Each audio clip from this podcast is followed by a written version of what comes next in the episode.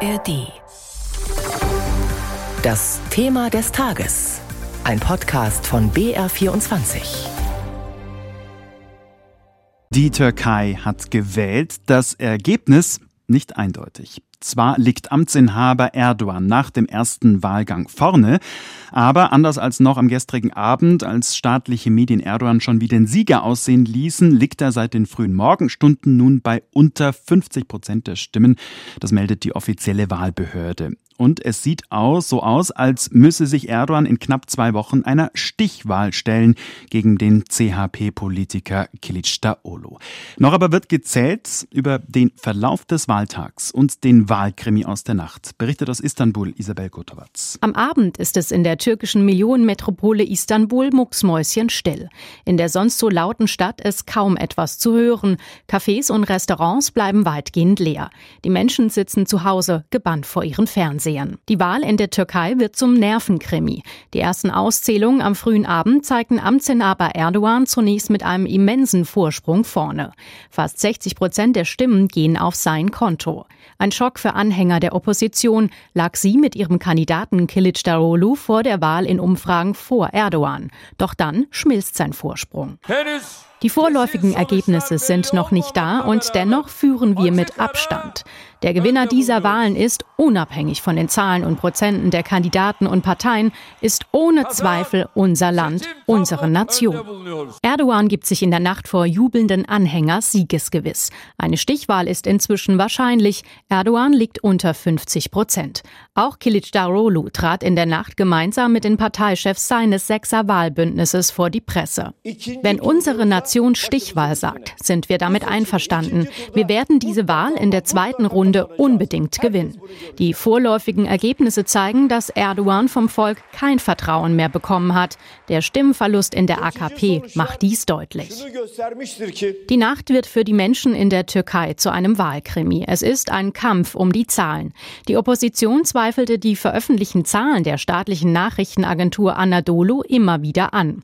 Istanbuls Bürgermeister Ekrem Imamoglu, ebenfalls CHP-Mitglied, rief die türkische Bevölkerung auf, diesen Zahlen Zahlen nicht zu trauen. Wir fordern unsere Bürger auf, dieser Agentur keinen Glauben zu schenken. Durch ständige Einwände in Wahlkreisen, in denen unser Kandidat hohe Stimmenzahlen erreicht, sorgt man für Verzögerung. Welche Anadolu zum Vorwand nimmt, diese Zahlen noch nicht ins System einzuspeisen, das ist der Grund für den falschen Eindruck, der entsteht. Für einen fairen Ablauf der Wahlen waren zahlreiche Wahlbeobachter im Einsatz. Die Parteien schickten eigene Vertreter, aber auch die OSZE und der Euro Europarat. Die ersten Stimmen waren kaum abgegeben, verbreiteten sich im Internet Videos über angebliche Unregelmäßigkeiten. Im Großen und Ganzen ist es ganz gut geordnet, aber es gibt durchaus auch den einen oder anderen Fall, wo man genauer hingucken muss. Erklärt Frank Schwabe, Wahlbeobachter des Europarats. Soweit Isabel Gurtewatz über die Nacht nach der Wahl. Wo die Türkei heute am Morgen steht, darüber spreche ich jetzt mit Michael Schramm, BR-Reporter in Istanbul. Schönen guten Morgen. Guten Morgen. Michael, viele von uns sind gestern Abend ins Bett gegangen, da war Erdogan bei etwa 60 Prozent und heute früh aufgewacht, da ist er bei 49 Prozent. Wie kommt denn dieser große Unterschied zustande? Das ist ein Effekt, der sich bei nahezu jeder Wahl eingestellt hat in den letzten drei, vier Wahlgängen. Es ist so, dass der Osten früher schließt. Das hat mit der Zeitverschiebung zu tun. Die Wahllokale schließen dort früher. Das heißt, die Ergebnisse kommen zuerst. Und im Osten ist Erdogan normalerweise traditionell stark. Und dann war es auch so, dass als erstes jene Wahlurnen veröffentlicht werden, die klar sind. Und da waren meistens AKP-Wahlurnen dann diejenigen, die klar sind. Mhm. Und dadurch entstand am Anfang dieses sehr deutliche Bild, das dann im Laufe des Abends korrigiert werden musste. Eigentlich schon relativ früh begann die deutliche Korrektur. Jetzt steht man eben bei 49 Prozent für Erdogan. Wie viel fehlt denn noch? Also wann wird es denn ein Endergebnis geben? Also es fehlt ungefähr noch ein Prozent und nur dieses Prozent wird gerungen. Da werden Urnen immer wieder erneut ausgezählt. Die Opposition spricht sogar von Schikane. Man würde bewusst immer wieder Zählungen verlangen, um auch Verzögerungen herbeizuführen, um die Wahlbeobachter mürbe zu machen.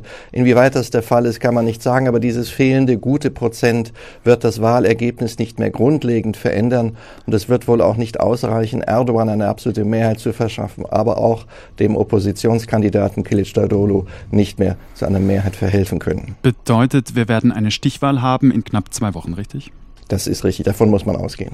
Jetzt haben etliche Umfragen ja vor der Wahl den Herausforderer Kilic Daono vorne gesehen. Jetzt liegt er dahinter, vier Prozentpunkte.